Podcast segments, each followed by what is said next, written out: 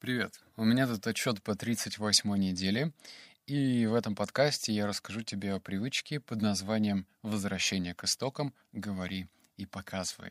И знаешь, забавно, я вот только сейчас понял, что записывать подкаст о привычках, ну, в рамках 52 недель, мне становится проще. Просто потому, что в книгах, блин, уже 380 тысяч человек, и я чувствую какой-то прессинг и ответственность, потому что, ну, приходится лучше подбирать нужные слова и вообще не сказать ничего лишнего. Ну и понимать, что внимание, оно ограничено, и нужно работать, работать над собой. А раньше я на релаксе, на каком-то кайфах записывал, ну вот как сейчас. То есть я облокотился, блин, на шкаф, и как бы тебе я сейчас буду вещать и рассказывать про эту неделю. Так что я рад, что это легче удается. Итак, что значит возвращение к истокам и говорить и показывать? Это значит, да-да-да, любимая привычка, которую я когда-то в 2014 году решил попробовать. Пробовал, пробовал так, что эта привычка меня затянула до 2000 наверное, 17 -го года, а потом я все бросил. Психанул, уехал в кругосветное путешествие, потому что, ну, еще чуть-чуть, и депрессуха была бы капитальная. Вот. А, давай то, что я узнал.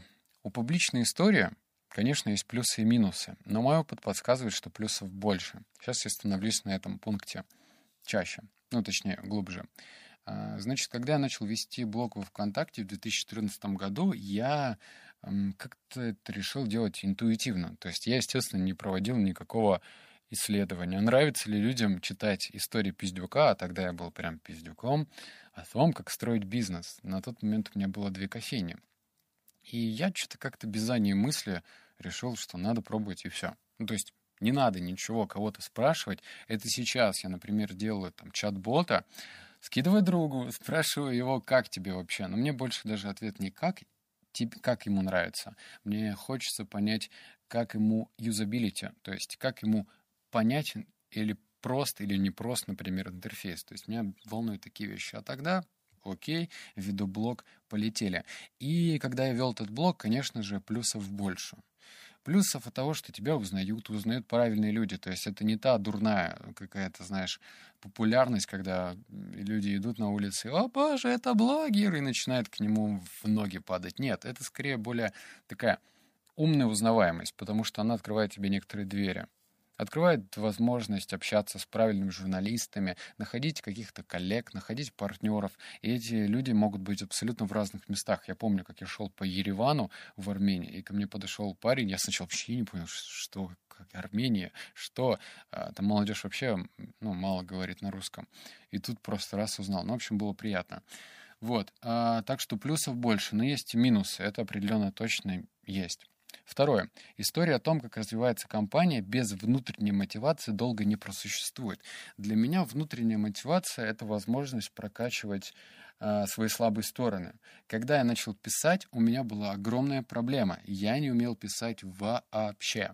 То есть не то, что я неграмотный, а я до сих пор неграмотный, а просто мне не получалось сделать из этого что-то интересное. И я подумал, почему бы нет? То есть это такой своеобразный тренажер, когда я буду смотреть, понимать, а получается у меня или нет на практике.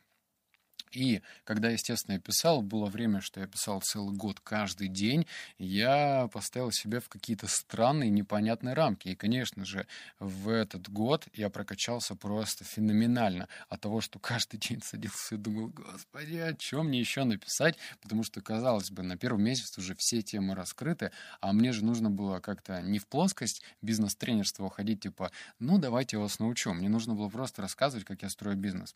И третье. Не давай охладить аудиторию, мы все потребители, у продукта есть срок годности.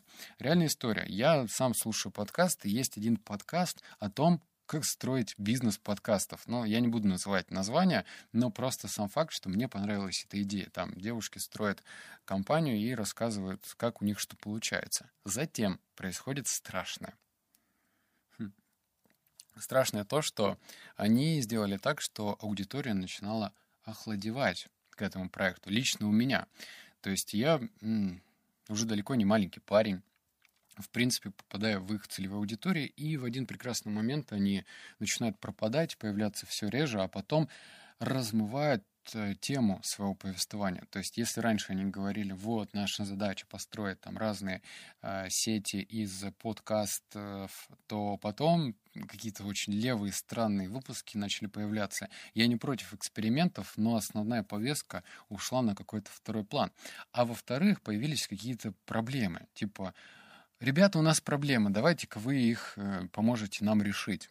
Ну, нет. Ну, как бы э, я пришел, чтобы отдохнуть и получить какую-то полезную информацию. То есть я чувствовал интуитивно, что я привязываюсь, но не так сильно, чтобы э, грузиться и помогать.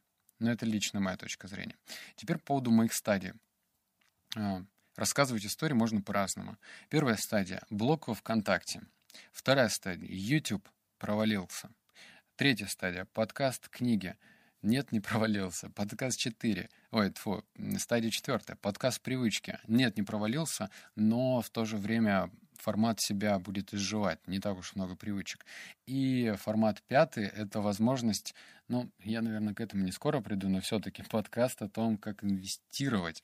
Но такого, знаешь, в формате типа, ну, давай, и сейчас беру я 10 тысяч долларов, вкладываю и смотрю, что из этого получится.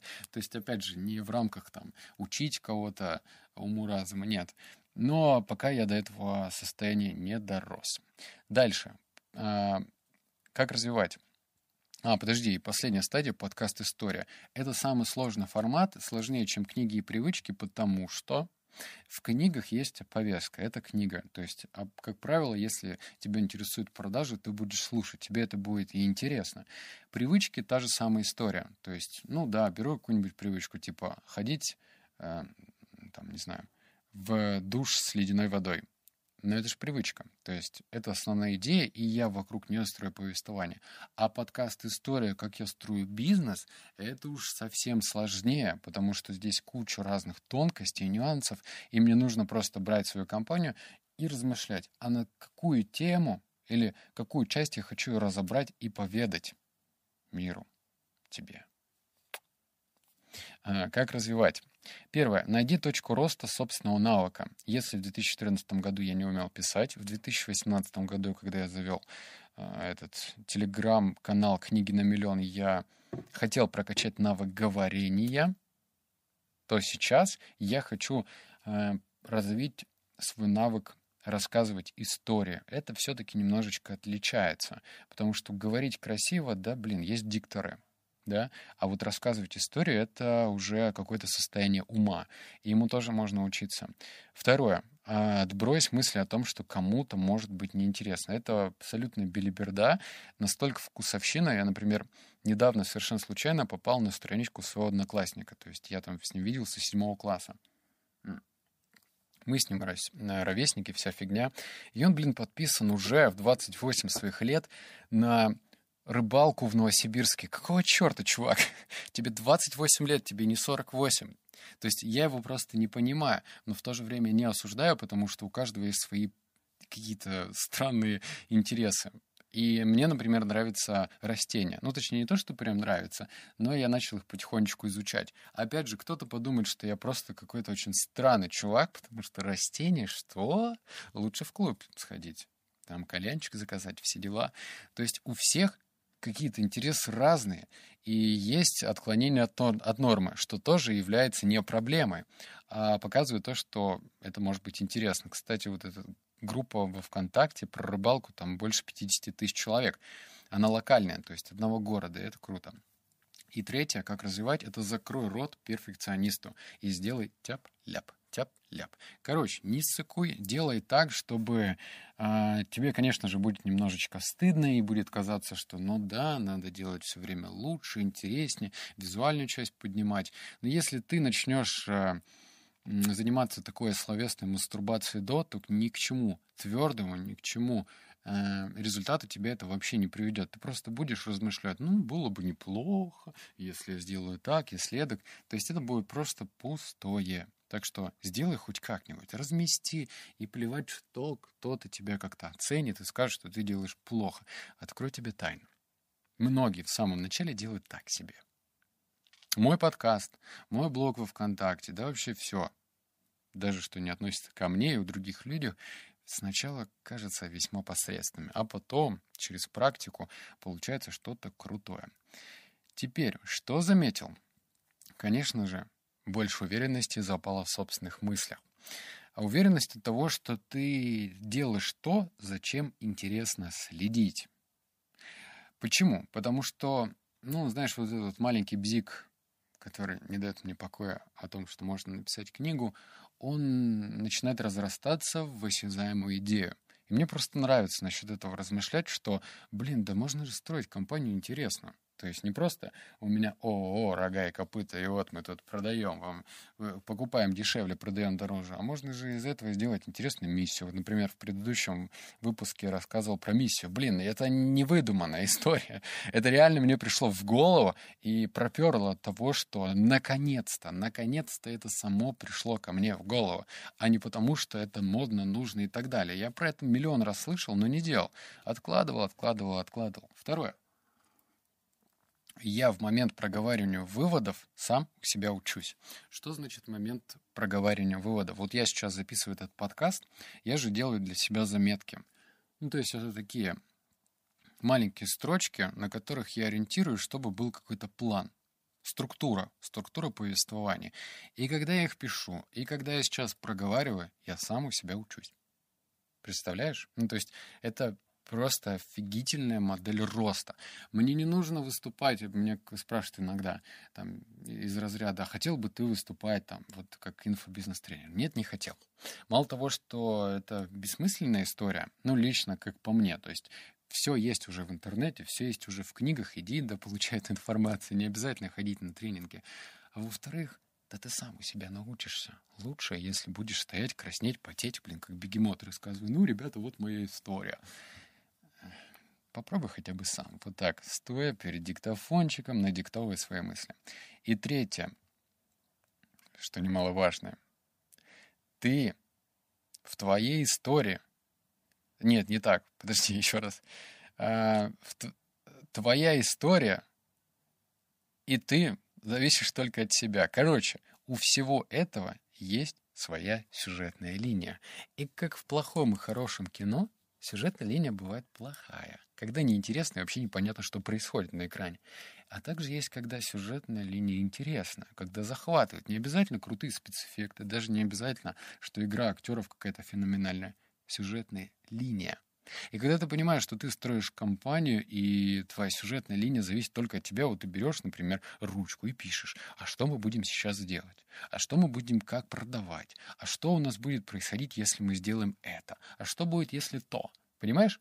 Вот, например, сейчас э, в рамках эксперимента я запустил чат-бот, и ты его можешь протестировать. Он бесплатный. Ну как, не буду тебе врать, через 7 дней там будет тебе предложен вариант ежемесячной оплаты, но можно сказать, нет, тушки, мне нравится бесплатный формат, я хочу получать каждый день вывод из книги. Это круто. Это модель мышления Twitter. Twitter это, ну, знаешь, так вот если поразмышлять, э, в свое время были сайты, которые предоставляли блок-платформы. Блок-платформы из разряда «Есть все». Пожалуйста. Заголовки, текст, картинки, видео, жирный шрифт, курсив. Там можно было писать все. Ну, просто берешь, заводишь блог, читаешь другие блоги. А потом появляется Твиттер.